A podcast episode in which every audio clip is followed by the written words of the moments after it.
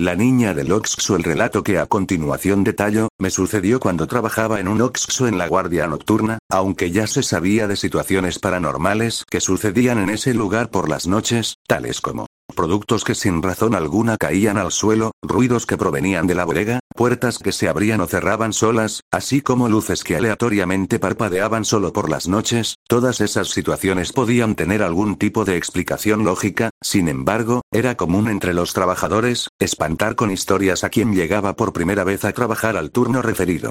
En la ocasión concreta a la que me referiré, era una noche muy tranquila, tenía aún la puerta abierta ya que no era ni medianoche aún, estaba en el mostrador anotando algo, ya que acababa de atender al último cliente que de igual manera, acababa de salir, cuando escuché la risa de una niña, lo cual me hizo mirar al frente justo para verla pasar entre los pasillos de los productos, alcance a ver que llevaba vestido azul y coletas, pero me imaginé que habría entrado cuando el otro cliente salió, volví la mirada al mostrador para reiniciar mis tareas, y fue cuando me vino a la mente que no había visto a ningún adulto acompañando a aquella niña y que no podía haber entrado sola, por lo que levanté la mirada para buscar de nuevo entre los a través del espejo ubicado en la esquina. ¿Cuál fue mi sorpresa que en ese preciso momento, me llevé el susto de mi vida? La referida niña estaba sentada junto a mí sobre el mostrador a escasos centímetros de distancia y sonriendo me dijo, ¿Cómo te llamas?